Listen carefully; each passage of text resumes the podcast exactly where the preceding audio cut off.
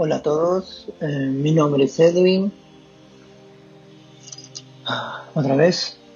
Sí, coman algo otra vez, sí, en serio. Pero no sean como yo y no coman tonterías, no algo que de verdad es... Vaya con un nutricionista mejor. Um, hoy 14 de noviembre también lo voy a publicar hoy día. Um, bueno, es madrugada, pero para ustedes será día, a secas, dependiendo de qué donde se encuentren, pero si, se encuentran en Latinoamérica, pues sí, será de día. Ahora, hoy vamos a hablar un tema muy muy corto.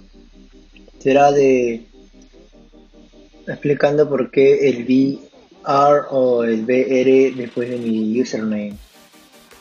Siempre pongo Dudaja por todos lados.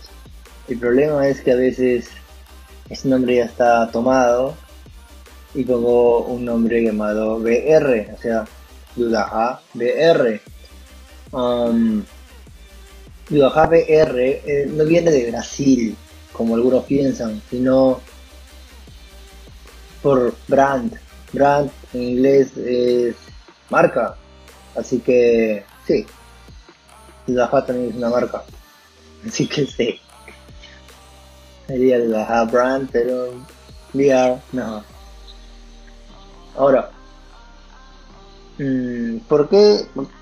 Primero tienen que saber que tengo ese nombre por todos lados. Podcast.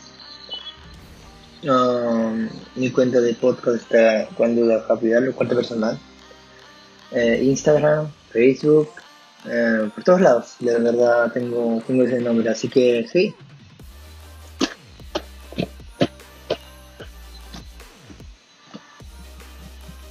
Pues muy... Es un bonito nombre. Y el nombre viene de dos palabras. Do, que es hacer en inglés, y daha, que es más de cantidad en turco.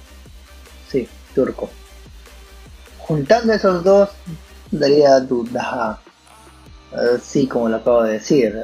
Sería algo así, traduciéndolo al español como duda, haz más. Algo así es, como haz más, eh, siempre puedes hacer más. bueno, esa sería la historia del dudaja. Ahora, me parece que fue muy corto. Ok. Haremos entonces otro más. Les comenté que también estaba en YouTube. ¿O no? Uy, ya me olvidé. El punto es que sí, también tengo ese nombre registrado en YouTube. Y sí, también lo roben. Ahora, um,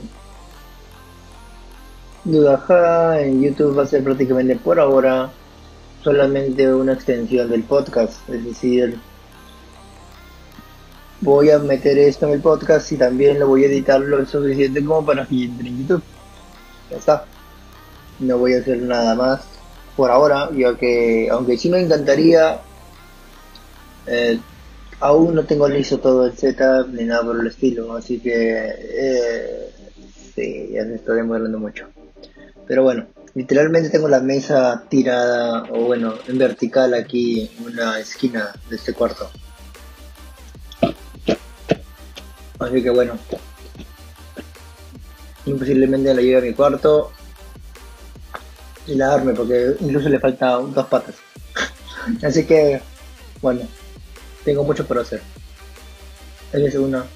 Otra, mm, tengo problemas con el iPhone no con el mío, con otro, no con el personal, mejor dicho, con otro que también es mío, pero es otro secundario. Y bueno, también se está valorando un poco, ya tiene esos años, un iPhone 7, y tengo que arreglarlo porque al parecer, como no es no lo uso yo permanentemente, no lo, no lo puedo actualizar muy bien, y ya tiene dos actualizaciones sin restaurar, es decir, pasó iOS 12 y iOS 13 completos sin una sin un backup, sin un ¿cómo se llama esto? Sin hacerle una restauración completa, ¿no? donde entra un modo DFU y le borras todo y bla bla bla. Para que no se estén sobreescribiendo los archivos. Y eso no ha pasado, eso he hecho con todos mis dispositivos menos con ese. También que en parte fue un experimento, pero sí, a veces se traba, a veces este y tal.